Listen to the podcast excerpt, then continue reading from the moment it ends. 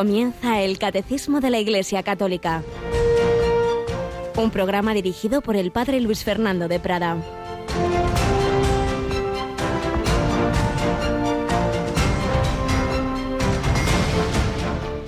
Habrá signos en el sol y la luna y las estrellas, y en la tierra angustia de las gentes, perplejas por el estruendo del mar y el oleaje, desfalleciendo los hombres por el miedo y la ansiedad ante lo que se le viene encima al mundo, pues las potencias del cielo serán sacudidas. Entonces verán al Hijo del Hombre venir en una nube con gran poder y gloria. Cuando empiece a suceder esto, levantaos, alzad la cabeza. Se acerca vuestra liberación. Alabados sean Jesús, María y José. Muy buenos días, mi querida familia de Radio María. Este 26 de noviembre, en el recuerdo de un joven jesuita, San Juan Bermans, que se santificó en la vida ordinaria, en el día a día, esperando al Señor, como todos debemos hacerlo los últimos días del año litúrgico, está a punto de comenzar el Adviento, tenemos estos evangelios, este, este fragmento o estos fragmentos en estos días del llamado discurso escatológico de Jesús. No fácil de interpretar, pero en cualquier caso es claro que habla de esa etapa final de la historia con diversos acontecimientos difíciles, eh, angustiosos, eh, todo como que se nos cae, como que nada queda seguro, pero en esos momentos de angustia verán venir al Hijo del Hombre en una nube, la parusía, la segunda venida de Cristo.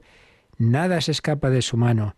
Sí, muchas veces en nuestra vida personal, familiar, nacional, mundial, todo se tambalea, todo se hunde y podemos tener angustia y llegan también los problemas de tipo pandemia o, de tipo social, político, y nos angustiamos al revés en la conclusión del Evangelio de hoy es, levantaos, alzad la cabeza, se acerca vuestra liberación. Lo único importante, vivir unidos a Jesucristo y caiga lo que caiga, con el Señor, con el Señor. Lo mejor está por venir, como dice siempre nuestro querido Julián Lozano al terminar sus reflexiones. Con el Señor, vamos bien, Él sabe más, Él sabe más. Nuestros caminos no son los suyos, mis caminos no son vuestros caminos, mis planes no son vuestros planes, pero son siempre planes amorosos, aunque no los entendamos. Confianza, confianza en el Señor, confianza en la Virgen María, en estos últimos tiempos difíciles estamos recordando cómo especialmente el Señor ha querido que la Virgen María nos acompañe, acompañe a la humanidad con esa racha impresionante de apariciones mucho más frecuentes en estos últimos siglos y estamos precisamente eh, a punto de celebrar una de las primeras de esta nueva, de esta época reciente, que es la medalla milagrosa. Nos acompaña Yolanda Gómez. Buenos días, Yoli. Muy buenos días, padre. Bueno, pues de nuevo vamos a recordar, porque ya es mañana, que hoy terminamos la novena de la milagrosa y mañana con un pequeño cambio en nuestros horarios vamos a, celebrar esa Santa Misa, ¿verdad? Vamos a celebrar esa misa desde la Basílica de la Milagrosa de Madrid a partir de las 7 de la tarde, las 6 en Canarias. No será a las, 7, a las siete y media como suele ser, sino a las 7 de la tarde. Y previamente, a las 6, vamos a rezar un rosario muy especial con los niños. Así es, por tanto, mañana adelantamos un poco todo nuestro horario de oraciones vespertinas. Como nos ha dicho Yolanda, el rosario será con niños que se han inscrito en ese grupito que estamos formando de, niños eh, que de vez en cuando se conectarán con la emisora para diversas oraciones. Y vamos a empezar precisamente mañana, en el día 27 de noviembre, la medalla milagrosa, con el rezo del rosario, no a las 7 como solemos, sino a las 6, 5 en Canarias.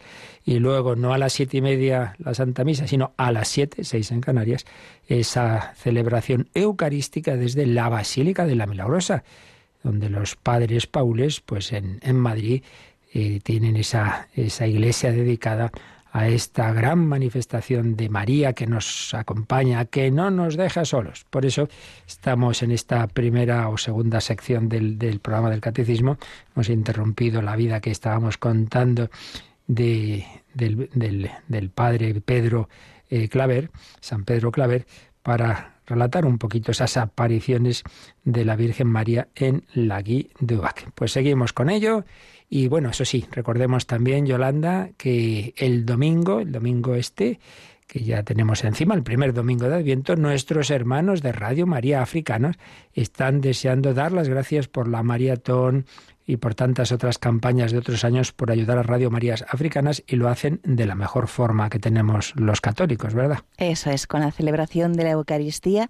Así que el domingo a las 10 de la mañana, a las 9 en Canarias, vamos a retransmitir esa Santa Misa tan especial desde el santuario de Quivejo, pues para dar gracias por los frutos de esa maratón y porque gracias a la ayuda de todos los oyentes es posible que Radio María esté en más países, concretamente en África.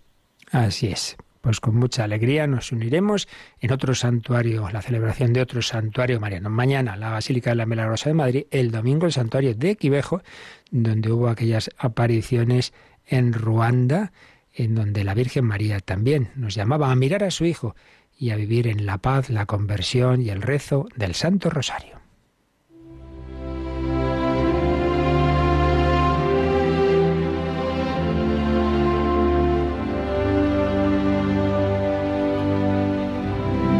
Las apariciones de la Virgen María, Doctrina e Historia, por José Manuel Díez Quintanilla.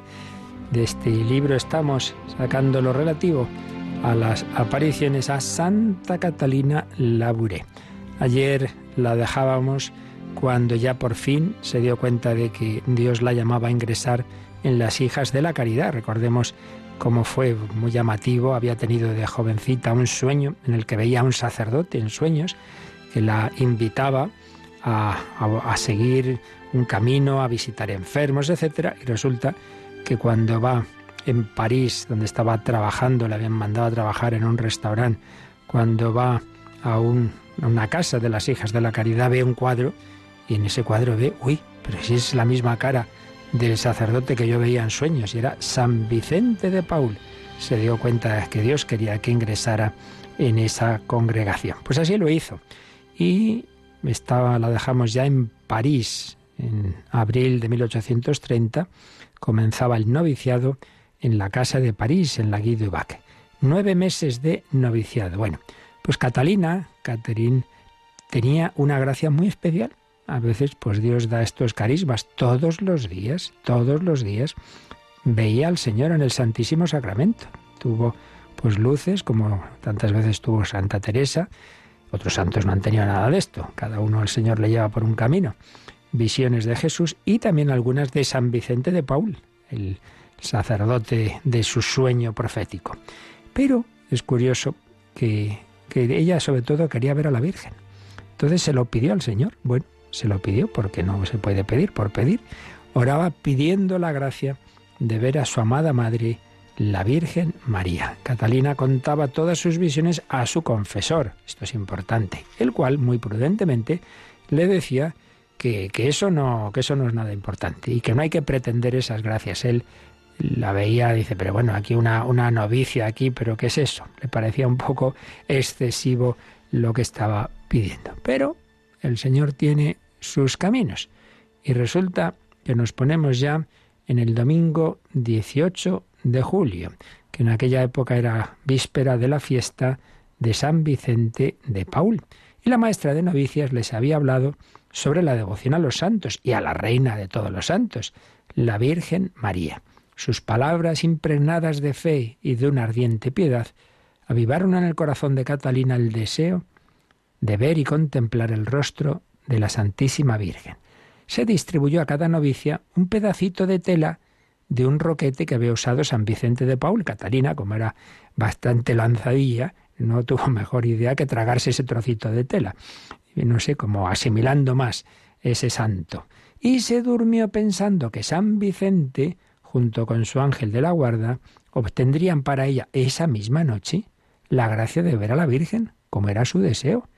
Precisamente los anteriores favores recibidos en las diversas apariciones de San Vicente de Paul a Catalina alimentaban en su corazón una confianza sin límites hacia su bienaventurado Padre Espiritual. Y estamos ya en las doce de la noche, o cerca de esa hora, y oyó que por tres veces la llamaban por su nombre. Se despertó y apartando un poco las cortinas de su cama, miró del lado por el que venía la voz y vio a un niño vestido de blanco que le dijo, levántate pronto y ven a la capilla. La Santísima Virgen te espera.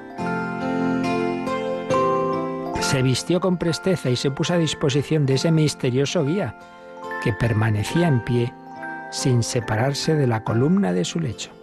El niño comenzó a andar y ella lo siguió a su lado izquierdo. Por donde quiera que pasaban del convento las luces se encendían. El cuerpo del niño irradiaba vivos resplandores y a su paso todo quedaba iluminado. Al llegar a la capilla la puerta estaba cerrada, pero el niño la tocó y se abrió al instante. Catalina recordaba en sus escritos, mi sorpresa fue completa cuando al entrar en la capilla vi encendidas todas las velas y los cirios, como en la misa de medianoche. El niño la llevó al presbiterio junto al sillón donde solía sentarse el padre director, donde predicaba a las hijas de la caridad, y allí, junto a ese sillón, se puso de rodillas, y el niño permaneció de pie todo el tiempo a su lado derecho. La espera le pareció muy larga, ya que deseaba ansiosamente ver a la Virgen.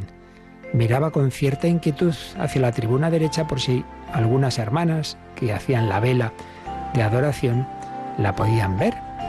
Por fin llegó la hora deseada y el niño le dijo, mira a la Virgen, está aquí. Catalina oyó como un rumor, como el roce de un traje de seda que partía del lado de la tribuna junto al cuadro de San José. Vio que una señora de extremada belleza atravesaba majestuosamente el presbiterio y fue a sentarse en un sillón sobre las gradas del altar mayor, escribirá, al lado del Evangelio. Catalina dudaba en el fondo de su corazón si verdaderamente estaba o no en presencia de la Reina de los cielos, pero el niño le dijo, mira a la Virgen. Le resultaba casi imposible describir lo que experimentaba, lo que pasó dentro de ella. Le parecía que no veía a la Santísima Virgen, pero el niño le dijo, por ventura no puede la Reina de los cielos aparecerse una pobre criatura mortal en la forma que más le agrade? Entonces, mirando a la Virgen, se colocó a su lado y se arrodilló en el presbiterio con las manos apoyadas en las rodillas de la Santísima Virgen. Fijaos qué privilegio. Catalina apoya sus manos en las rodillas de la Santísima Virgen. No me extraña que luego más adelante, pues ella diría, allí pasé los momentos más dulces de mi vida. Me sería imposible decir lo que sentí. Fueron muchas las confidencias que Catalina recibió de los labios de la Virgen, aunque nunca se conocerán todas, porque respecto a algunas de ellas la Virgen le impuso el absoluto secreto. Pero sí sabemos bastantes cosas que le dijo. Cómo debía comportarse con su director espiritual, humildad profunda y obediencia. Hay que decir que su confesor, el padre Aladel, Inicialmente no creyó las visiones. Tantas veces ocurre esto. Es que se piensan que en la iglesia somos unos crédulos de cualquier cosa. No es verdad. Generalmente en estas situaciones el sacerdote, el obispo, muchas veces es, es reacio a creer. Inicialmente no creyó, le dijo que las olvidara. También le habló la Virgen de cómo había que comportarse en las penas, con paciencia, mansedumbre y gozo, y que acudiera siempre a desahogar su corazón al pie del altar porque allí recibiría los consuelos necesarios. Claro que sí. Ir al sagrario, que para eso se ha quedado Jesús. La Virgen le explicó el significado de las revelaciones que había tenido antes de San Vicente y del propio Señor Jesús y le trasladó su misión. Dios quiere confiarte una misión.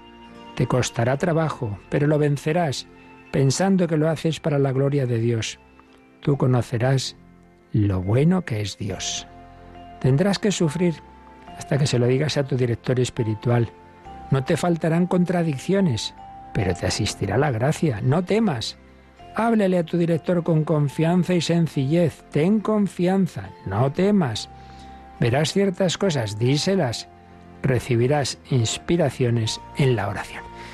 Pues démonos cuenta de que el Señor en sus apariciones, la Virgen, nunca, nunca dan un consejo como al margen de la propia iglesia que Jesucristo ha fundado. Dice, no, no hay que ser humildes, hay que obedecer. Y, eso que el Señor sabía muy bien que el director espiritual de entrada no iba a creer en lo que eh, le estaba diciendo la Virgen, no iba a creer que era verdadero. Y a pesar de todo, tú habla con tu director espiritual. Camino de humildad, camino de obediencia, camino eclesial. Dios no nos lleva por libre, un hilo directo. También la Virgen le habló del mundo, de la situación de Francia. Los tiempos son muy calamitosos. Han de llover desgracias sobre Francia. El trono será derribado. El mundo entero se verá afligido por calamidades de toda clase. Al decir esto, la Virgen estaba muy triste. Venid a los pies de este altar, donde se prodigarán gracias a todos los que las pidan con fervor, a todos, grandes y pequeños, ricos y pobres. Deseo derramar gracias sobre tu comunidad. Lo deseo ardientemente. Me causa dolor el que haya grandes abusos en la observancia, el que no se cumplan las reglas, el que haya tanta relajación en ambas comunidades a pesar de que hay almas grandes en ellas. Pues se ve que no todas las religiosas vivían con el fervor debido. Díselo al que está encargado de ti, aunque no sea el superior. Pronto será puesto al frente de la comunidad. Él, y así fue. Él deberá hacer cuanto pueda para restablecer el vigor de la regla. Cuando esto suceda, otra comunidad se unirá a la de ustedes. Vendrá un momento en que el peligro será grande, se creerá todo perdido. Entonces yo estaré contigo. Ten confianza. Reconocerás mi visita y la protección de Dios y de San Vicente sobre las dos comunidades, los padres y las hijas de la caridad. Pero no será lo mismo en otras comunidades, ya que en ellas habrá víctimas. Al decir esto, la Virgen tenía lágrimas en los ojos. El clero de París tendrá muchas víctimas. Morirá el arzobispo. Hija mía, será despreciada la cruz. Como veis, los tiempos se repiten. Y el corazón de mi hijo será otra vez traspasado. Correrá la sangre por las calles. La Virgen no podía hablar del dolor y las palabras se anudaban en su garganta, tenía su semblante pálido.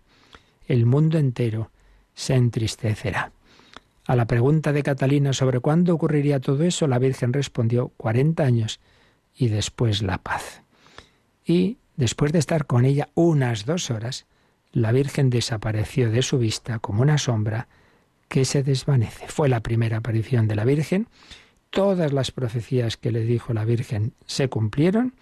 La misión que Dios le encomendaba se le diría pronto en otra aparición, que fue extender la medalla milagrosa, ya lo contaremos el próximo día, y una semana después de esa aparición estalló la revolución en París con la ocupación de las calles, saqueos, asesinatos, el destronamiento de Carlos X, su sustitución por el llamado rey ciudadano Luis Felipe I, gran maestre de la masonería, el padre Aladel, su director espiritual, fue nombrado superior de las hijas de la caridad, se estableció una mayor observancia de la regla, se unió a las hijas de la caridad otra comunidad femenina y 40 años después, como había predicho la Virgen, en 1870 llega un momento de gran revolución, la Comuna de París, que llega a fusilar al arzobispo de París, Monseñor Darbois, y a otros muchos sacerdotes.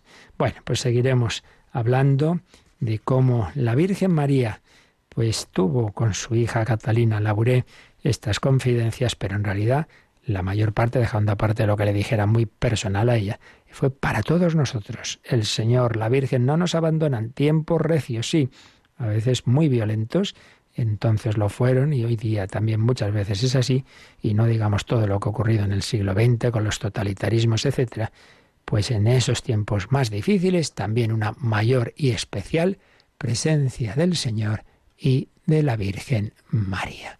Le damos muchas gracias a ella que no nos abandona nunca.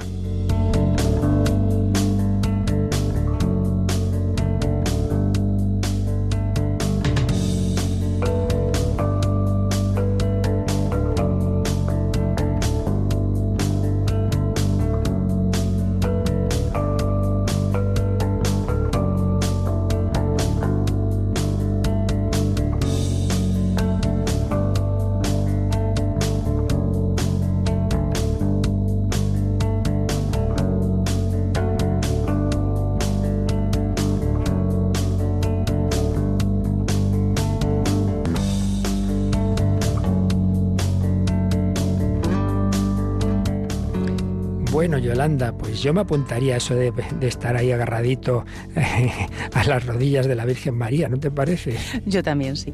¿Verdad? bueno, bueno, nunca se sabe los caminos del Señor en su misericordia. Pero en fin, en cualquier caso, vivamos de lo seguro del día a día, de la fe, de saber que sin necesidad de la visión, el Señor y la Virgen siempre están con nosotros y de una manera muy especial con toda certeza se nos comunican a través de la liturgia de la Iglesia. Ya hemos visto que las verdaderas apariciones y revelaciones el Señor nunca jamás excluye o prescinde del camino que él mismo ha establecido para todos, que es el camino jerárquico, el camino de la Iglesia, camino de la humildad, la obediencia, los sacramentos. Acude a la iglesia, aquí a la capilla, desahogarte ante Jesús, ese Jesús que, que Catalina pues tantas veces le hablaba desde, desde la custodia, desde la Eucaristía. Bueno, pues precisamente terminábamos ayer el apartadito de la obra de Jesucristo en la liturgia veíamos cómo eh, la liturgia terrena está unida a la liturgia celestial, como es una especie de, de, ventana que comunica, que comunica pues la liturgia que celebramos aquí con la liturgia celestial. Y que el que la oficia realmente es Cristo resucitado y vivo, el que está a la derecha del Padre. Y que la principal participación de nuestra parte, más allá de lo externo que tenemos que hagamos, que si uno hace la lectura, que si este canta, que si el otro ayuda a misa, que si llevamos las ofrendas, que todo eso está muy bien, pero la principal participación, lógicamente, es que realmente nuestro corazón, nuestro corazón viva en esa, en, ese, en esa visión de fe, de que el que celebra es Jesucristo, invocando al Espíritu Santo, dirigiéndonos al Padre, invocando también la intercesión de la Virgen María. Lo vivamos en una oración continua, unidos al Señor. Claro, si uno está diciendo las palabras, pero, pero eso, palabras externas, sin poner el corazón, pues mala participación, por no decir nada. Estará de cuerpo presente, pero no con el corazón. Por eso, no lo olvidemos, el verdadero eh, culto, como le dijo Jesús a la samaritana, los verdaderos adoradores adorarán al Padre en espíritu y en verdad, que en último término no es simplemente con un corazón sincero, sino en el Espíritu Santo, movidos por el Espíritu Santo, y en la verdad que es Jesucristo, camino, verdad y vida. Desde la redención no hay verdadero y auténtico y profundo culto al Padre, sino en Cristo y en el Espíritu Santo. Todos los demás modos de relación con Dios, pues está bien la parte del hombre que intenta relacionarse con Dios, pero siempre serán incompletos e imperfectos, porque el camino es Cristo. Cristo es el verdadero templo, es el altar, es la revelación del Padre. Quien me ha visto a mí ha visto al Padre. Nadie conoce realmente a Dios sino Cristo. Por eso recordemos palabras de Jesús, Juan 14, 6. Nadie viene al, viene al, viene al Padre, perdón, sino por mí. Y Mateo 11, 27, nadie conoce al Padre sino el Hijo y aquel a quien el Hijo se lo quiera revelar. Por eso adoremos al Padre en Cristo y aprovechemos la liturgia como fuente de oración personal. Hay veces que no sé, no sé qué meditar, es que estoy distraído. Cógete esos textos que decimos en la misa y rézalos despacito para ti. Por ejemplo, el gloria a Dios en el cielo y en la tierra paz a los hombres. Por tu inmensa gloria te alabamos, te bendecimos, te adoramos. Yo creo que vale la pena dedicar un rato de oración a esas palabras tan bellas que a lo mejor decimos en misa sin pensar lo que decimos, decirlas despacito, meditarlas como la Virgen María, que conservaba todas estas cosas en su corazón. Nos dice San Lucas, pues en dos ocasiones todos los acontecimientos, los misterios de la vida de su hijo los meditaba en su corazón. Bueno, pues nosotros vamos también celebrando la encarnación, nacimiento de Jesús, la visitación, eh, la presentación, etcétera, pues meditarlo, no simplemente voy a misa y salgo y luego ya me he olvidado. Meditarlo, vida espiritual. El ser cristiano se forja ahí en la liturgia, en ese molde de la liturgia porque no olvidemos que el ser cristiano, básicamente podemos sintetizarlo en estas expresiones que más o menos con estas palabras eh, aparecen en un, un documento del Vaticano II. Ser de Dios, ser para los demás y no ser de uno mismo. El Espíritu Santo quiere poner en nosotros ese corazón filial y fraternal. Filial, ser de Dios. Fraternal, ser para los demás. Y eso implica no ser de mí mismo en el sentido egocéntrico. No, para mí, para mí, para mí. El que buscare su vida la perderá. El que la perdiere por mí la encontrará. Bueno, pues todo esto empieza en el bautismo. Porque ¿qué es el bautismo? ¿Qué nos hace el bautismo? Pues nos hace hijos de Dios, nos hace ser de Dios, nos hace hermanos de todos, miembros de la Iglesia, ser para los demás, y así nos hace morir a nuestro egoísmo, a nosotros mismos. Sí, sí, pero todo esto, ¿quién nos da la fuerza? ¿Quién lo hace real? El Espíritu Santo. Por eso, por eso, después de haber hablado de la acción de Dios Padre que nos bendice en la liturgia, de la acción de Jesucristo, que es quien celebra como sumo sacerdote la liturgia terrena, vamos ahora a hablar del Espíritu Santo y la Iglesia en la liturgia. Un tercer apartadito que comienza en el número 1091. Tendremos dos números introductorios. Luego, el Espíritu Santo prepara a recibir a Cristo. Preparación, como lo hizo en toda la, la preparación de la venida del Señor, lo que llamamos la época del Antiguo Testamento. Después, el Espíritu Santo recuerda el misterio de Cristo. Nos prepara, lo recuerda, después lo actualiza.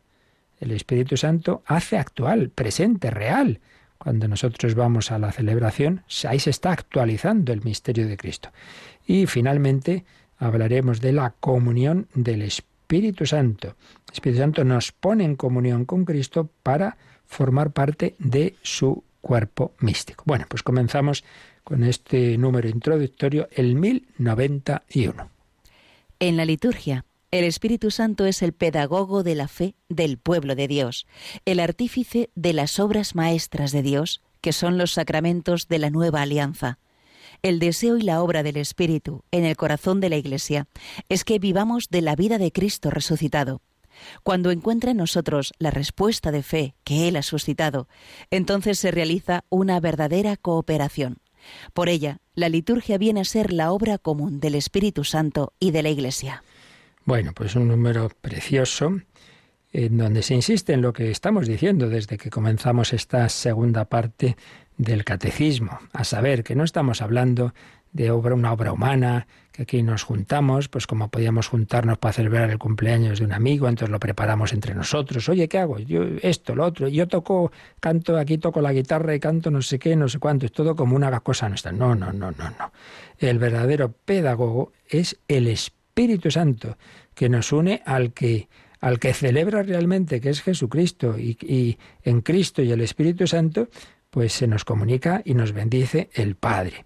Necesitamos absolutamente al Espíritu Santo. Fijaos qué expresión tan bella, el artífice de las obras maestras de Dios, que son los sacramentos de la nueva alianza. Claro, ¿quién hace que en vez de quedarse esto en palabras, yo te bautizo en el nombre del Padre, echar agüita, mira, mira el niño ahí que llora y tal, ¿quién hace que eso que vemos y oímos realmente sea eficaz en el alma de ese niño? Pues el Espíritu Santo. El Espíritu Santo es el artífice de esa obra maestra de Dios. Entran los padres con una persona, con un niño y salen con salen con tres, con cuatro, el niño y dentro el Padre, el Hijo y el Espíritu Santo. Madre mía, ¿qué ha pasado aquí? Pues eso, que que la fuerza de lo que ha hecho y dicho el sacerdote realmente el que ha actuado ahí ha sido el Espíritu Santo que Cristo resucitado siempre nos comunica. Por eso sigue diciendo este número, el deseo y la obra del Espíritu, con mayúscula, el Espíritu Santo, el deseo y la obra del Espíritu Santo en el corazón de la Iglesia, el deseo y la obra es que vivamos de la vida de Cristo resucitado. Realmente la vida espiritual cristiana es participación progresiva en la vida de Cristo resucitado. El primer paso que nos une a Cristo resucitado es el bautismo. Pero estamos llamados a que esa semilla, esa gracia que recibimos ahí vaya creciendo. En primer lugar, por los demás sacramentos. El primero que completa la obra del bautismo es la confirmación. La confirmación. Y que incluso pues se hacía y en el mundo oriental se sigue haciendo, pues en a la vez que el bautismo. En eso se nos ha metido una idea un poco equivocada de pensar que la confirmación es que yo, yo confirmo mi fe, como si fuera aquí estoy yo que ya sé lo que hago, que no, que no, que no es eso. Es el Señor quien confirma, quien profundiza ese don del Espíritu Santo que se nos dio en el bautismo. Luego, el alimento diario, la Eucaristía. Vivo bien la, la, celebración eucarística, voy comulgando, pues como el niño va creciendo, pues también la vida cristiana va creciendo, sí, pero también el niño se enferma y sí, pues también hay, eh, hay sanación para las heridas, sacramento de la penitencia, y si ya son eh, cosas mayores de, de, enfermedad grave, de ancianidad, etcétera, pues la unción. Y cuando uno ya tiene una madurez, pues el Señor llama a una vocación al servicio de la comunidad. Ahí hay dos sacramentos, matrimonio, orden sacerdotal, y un sacramental, que es la consagración de la vida religiosa, de la vida consagrada, en el sentido específico de la palabra.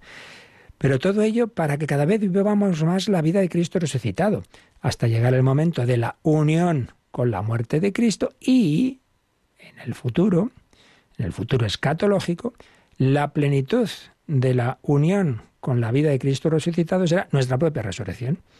Esa vida divina que ahora ya eh, se nos da en nuestro espíritu, en nuestra alma, llegará a impregnar también el cuerpo resucitado, el cuerpo glorioso, como ahora mismo el Espíritu Santo mueve por completo esa humanidad de nuestro Señor Jesucristo, que siempre ha sido el Hijo Eterno de Dios, pero ahora su misma humanidad, su mismo cuerpo, está lleno del Espíritu Santo y desde ese cuerpo de Cristo, desde ese corazón de Cristo es de, quien procede, es la fuente de ese río de agua viva del Espíritu Santo que se nos comunica sobre todo a través de la liturgia.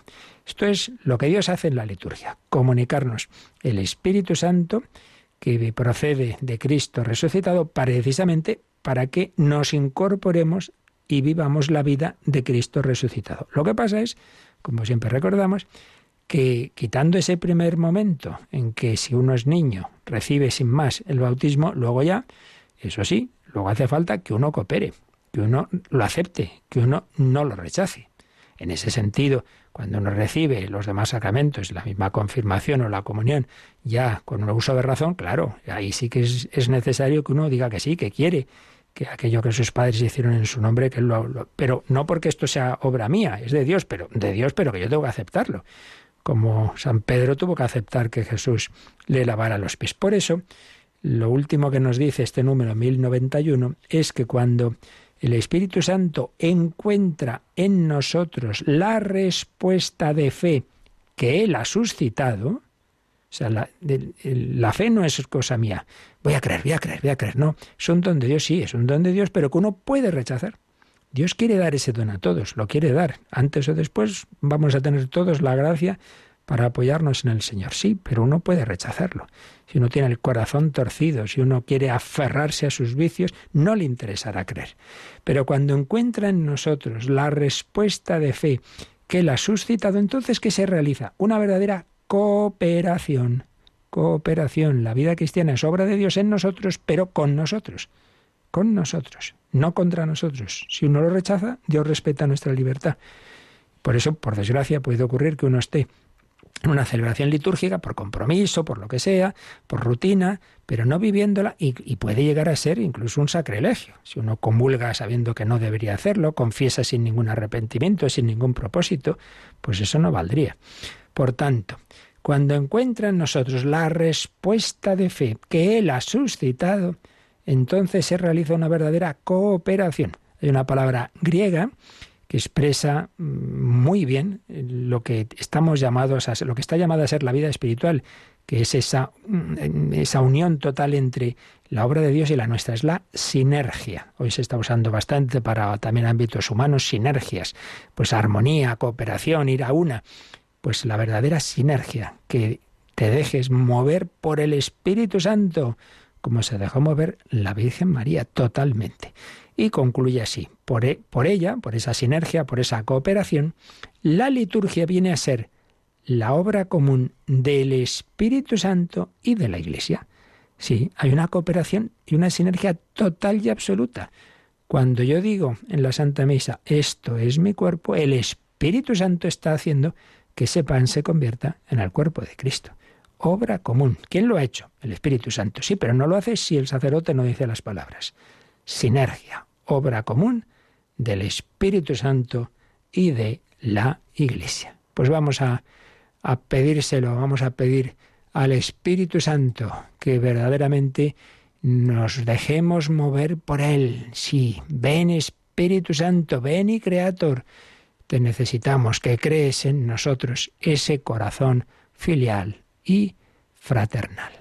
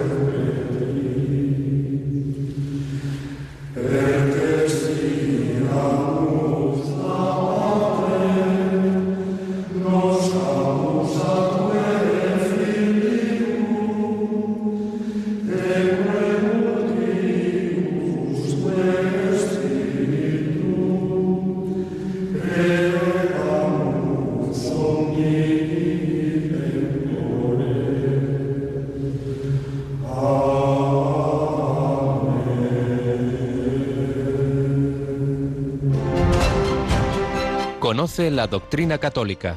Escucha el catecismo de 8 a 9 de la mañana, de 7 a 8 en Canarias. Y los sábados a la misma hora profundizamos en los temas tratados en el programa En torno al catecismo. Pues sí, el Espíritu Santo va formando en nosotros, si le dejamos en esa sinergia, va formando ese corazón que se va uniendo con el corazón de Cristo. Y como en tantas otras ocasiones, el catecismo nos recuerda que algo de esto ya nos explicó, que ya nos habló de esa acción del Espíritu Santo en la Iglesia y por eso nos aconseja que repasemos un número que ya vimos cuando hablábamos de la tercera parte del credo, cuando hablábamos del Espíritu Santo, y en concreto de la Iglesia, templo del Espíritu Santo. Entre esos números nos sugiere que repasemos el número 798. Pues vamos a hacerle caso. 798. El Espíritu Santo es el principio de toda acción vital y verdaderamente saludable en todas las partes del cuerpo. Actúa de múltiples maneras en la edificación de todo el cuerpo en la caridad, por la palabra de Dios, que tiene el poder de construir el edificio, por el bautismo mediante el cual forma el cuerpo de Cristo, por los sacramentos que hacen crecer y curan a los miembros de Cristo, por la gracia concedida a los apóstoles, que entre estos dones destaca, por las virtudes que hacen obrar según el bien y por las múltiples gracias especiales, llamadas carismas, mediante las cuales los fieles quedan preparados y dispuestos a asumir diversas obras y deberes que contribuyen a renovar y construir más y más la Iglesia. Bueno, es un número, la verdad, muy completo, muy interesante, en que se sintetiza pues, las principales acciones del Espíritu Santo. En primer lugar, hay un principio general, está tomado de una cita de una famosa encíclica del Papa Pío XII, Mystici Corporis, el cuerpo místico. El principio general es que el Espíritu Santo es el principio de toda acción vital verdaderamente saludable en todas las partes del cuerpo. O sea, eh, que lo que realmente vale la pena en la Iglesia es solo lo que está movido por el Espíritu Santo, es lo que viene a decir. Muchas cosas que podemos hacer, dice San Pablo, pues muchas veces es una campana que suena por ahí, pero que no sirve para nada. Si no está movido por el Espíritu Santo, si no está hecho por la verdadera caridad sobrenatural amor de Dios infundido por el mismo Espíritu Santo, amor de Dios y del prójimo como virtud teologal. Si no es así, pues nada, hijo. Mucho ruido y pocas nueces. Es el sarmiento que se acaba secando. ¿Qué de cosas hacemos?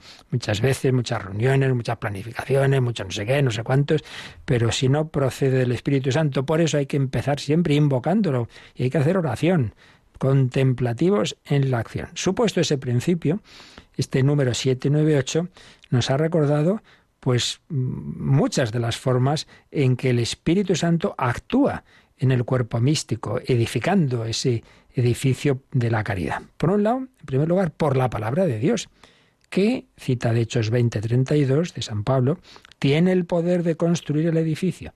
Entonces, mm, sí, yo cojo la Biblia, sí, puedes leerlo, pero puedes leerla como, como quien lee a Homero. Si, si queremos que realmente la palabra de Dios transforme el corazón, pues eso es una acción de Dios que hay que pedir, ¿no? Y esto ha ocurrido. Muchos conversos, en un momento dado, habían oído, San Agustín mismo, la primera vez que leyó la Biblia, la leyó en plan literario, le decepcionó.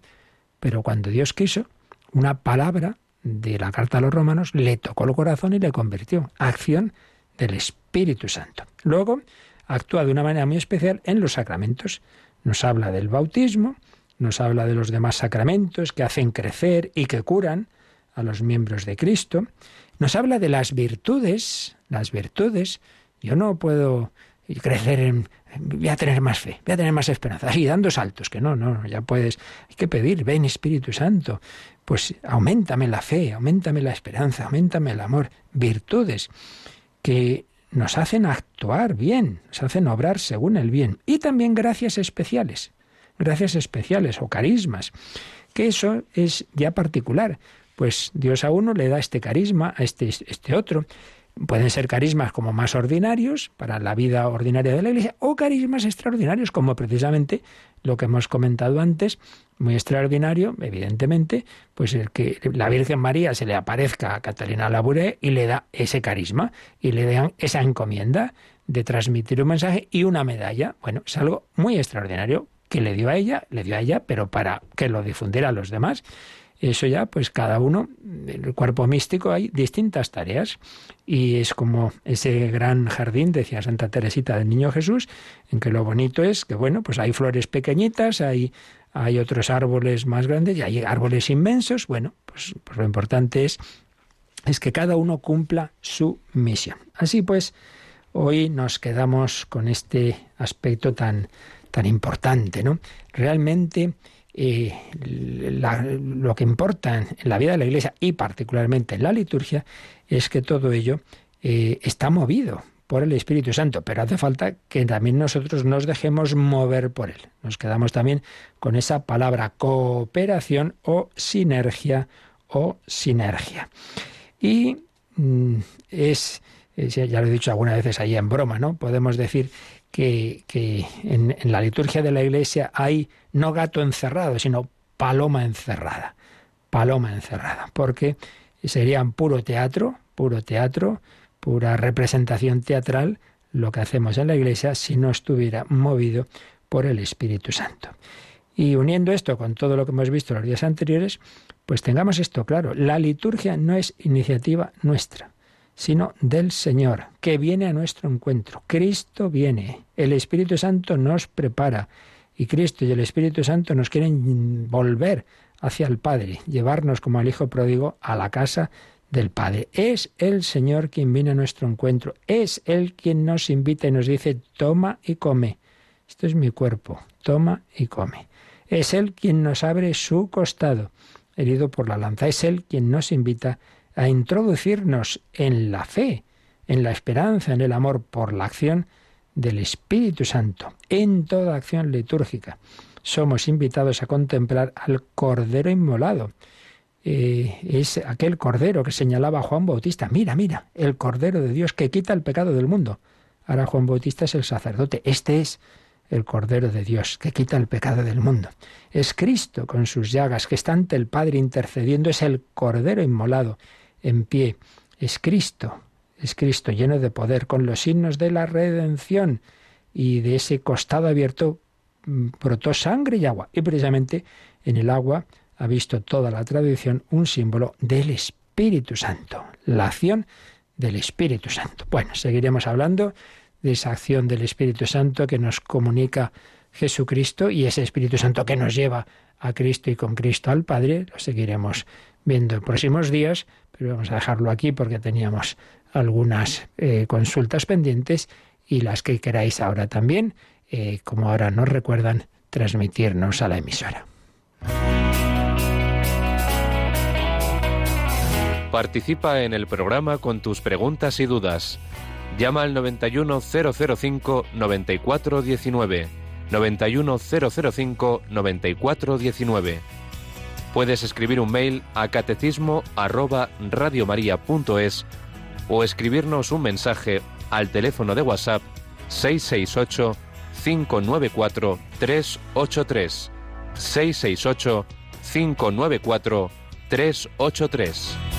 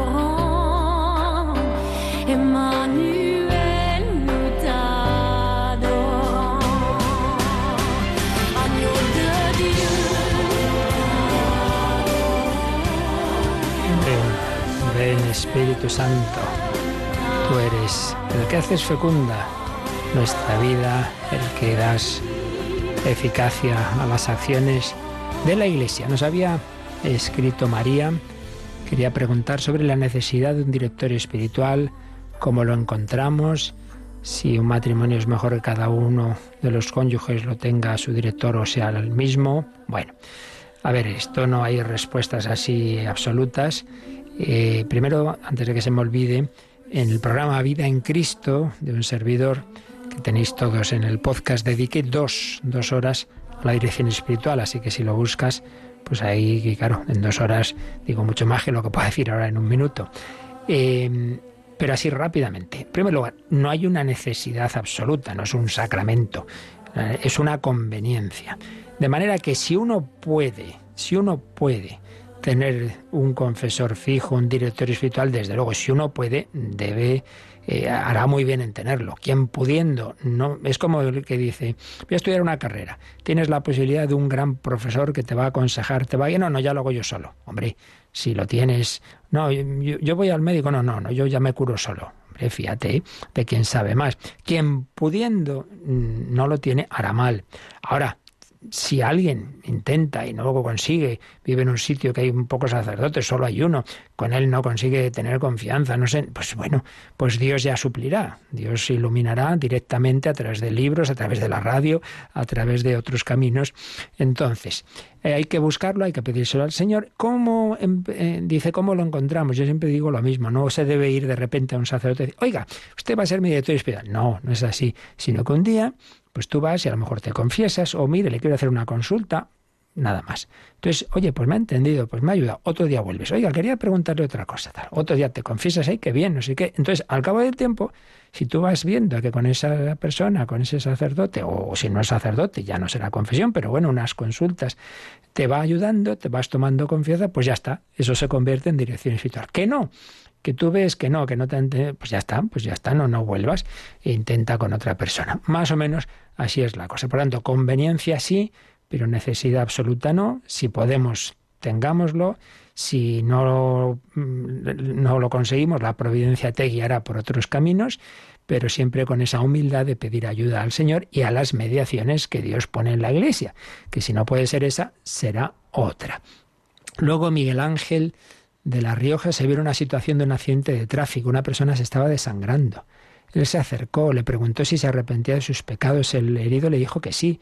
Y él le contestó que Dios en su misericordia le había perdonado y le dio la bendición. Esta persona falleció en sus brazos. Él pregunta si esto es válido, aunque él no sea sacerdote. Bueno, en primer lugar, enhorabuena. Pues está muy bien el acercarse si te dejan, claro, porque si está ya la, las fuerzas, está eso muy complicado hoy día. Pero, pero pudiendo, pues evidentemente acercarse, ayudar en todo lo espiritual y lo, y lo corporal, claro está. Y entonces, mm, si una persona se encuentra con un moribundo, aunque no sea sacerdote, pues di jaculatoria, reza con él, invítale en efecto a pedir perdón a Dios, podemos rezar con él jaculatorias, como digo, el acto de contrición, etcétera. Eh, hombre, luego dice, le contestó que Dios en su misericordia le había perdonado. Bueno, eso, eso lo dejamos al Señor, ¿verdad? pero sí está claro que Dios quiere perdonar a todos. Entonces, invitar a la confianza en la misericordia, sí. Y luego dice que le dio la bendición. Bueno, ya explicamos hace unos días esto de la bendición. Bendición en el sentido de pedir a Dios su bendición, pues está bien. Ahora, el mismo sentido en que la da un sacerdote o un diácono, no, en ese sentido, no. Mucho menos una absolución. Eso está claro. Entonces, ¿Hace bien todo cristiano en acercarse a un moribundo, en invitarle al arrepentimiento, a la confianza en el Señor, eh, rezar oraciones? Por supuesto que sí. Ahora, evidentemente, no es un sacerdote, no puede darle los sacramentos, no puede darle la bendición en el sentido estricto de la palabra, pero sí, pues todo lo demás. Por tanto, pues hizo muy bien, hizo muy bien, pero eso, evidentemente, el ideal sería que hubiera un sacerdote. Y luego, Manuela de Valladolid dice, eh, eh, otras religiones, claro que creen en Dios, pero dicen que se puede ir al cielo como decimos nosotros. Vamos a ver, por un lado, evidentemente todas las religiones han creído en algún tipo de más allá, eso es evidente. Eh, lo que pasa es que habría, hay que ver en cada una, y eso no podemos hacerlo en dos minutos, en cada una qué tipo de más allá creen. Aprovecho para recordar que tenemos un programa, este curso que se llama Que todos sean uno, los sábados a las 8 de la tarde, 7 en Canarias, si no me equivoco.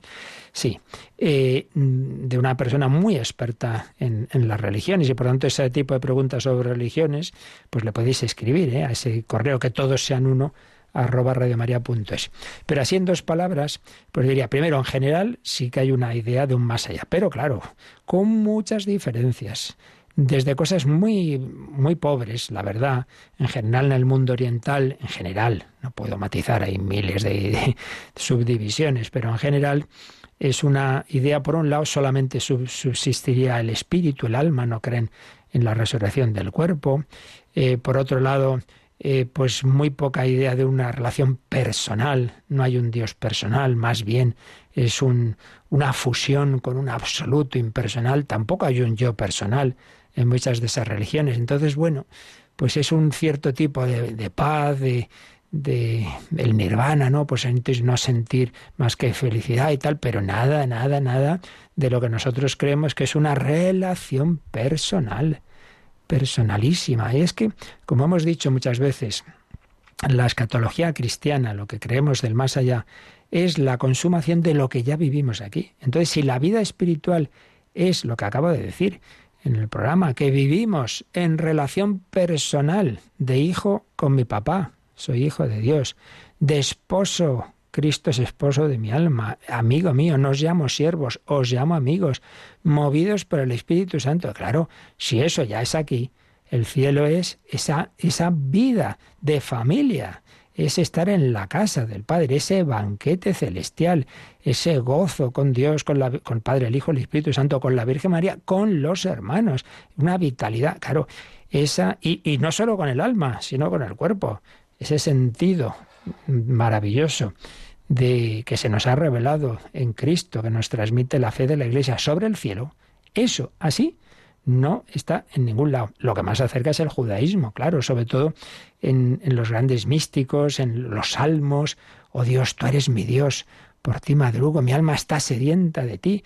Claro, eh, toda la, la experiencia mística que va preparando la encarnación, Moisés, el amigo de Dios.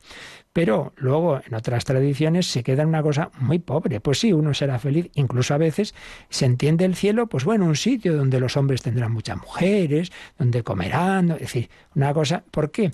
Porque no existe la conciencia de que la felicidad del cielo es ver a Dios, contemplar el rostro de Cristo, un cara a cara.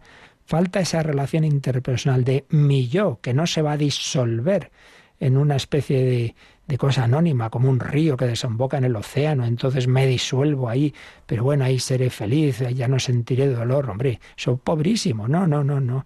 Mi yo seguirá existiendo para siempre, y no solo su espíritu, sino en la unidad de cuerpo y alma, y mi yo está llamado a contemplar al, al yo de Cristo, al hombre Cristo Jesús, el que ha muerto por mí, a contemplar al Padre, ese padre que abraza al hijo pródigo, a, a, ser movido por el espíritu de amor del Padre y del Hijo, a estar con la Virgen. Santa Caterina Labouré puso sus manos en las rodillas de María, pues imaginad en el cielo, a cantar con los ángeles y los santos. Esta riqueza de lo que es el cielo que se revela en la Iglesia, así no existe en ningún lado.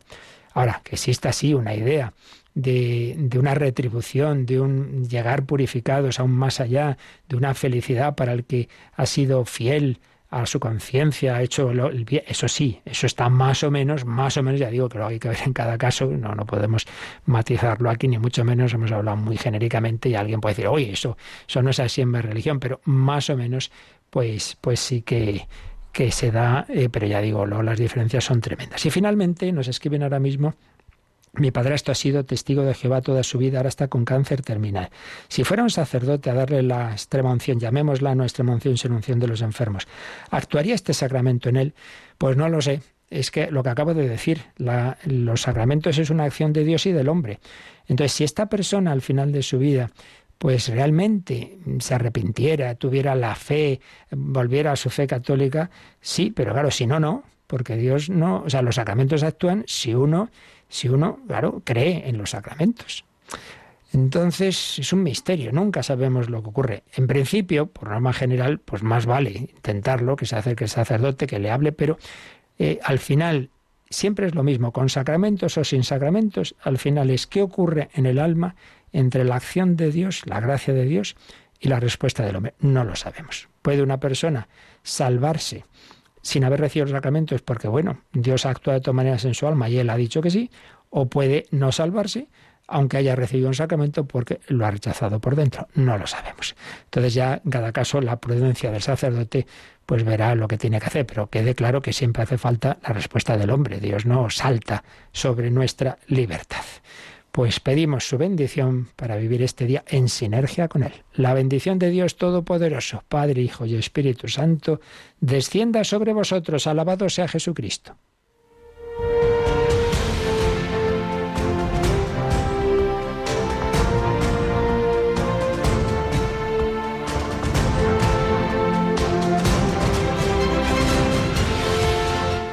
Han escuchado en Radio María el Catecismo de la Iglesia Católica,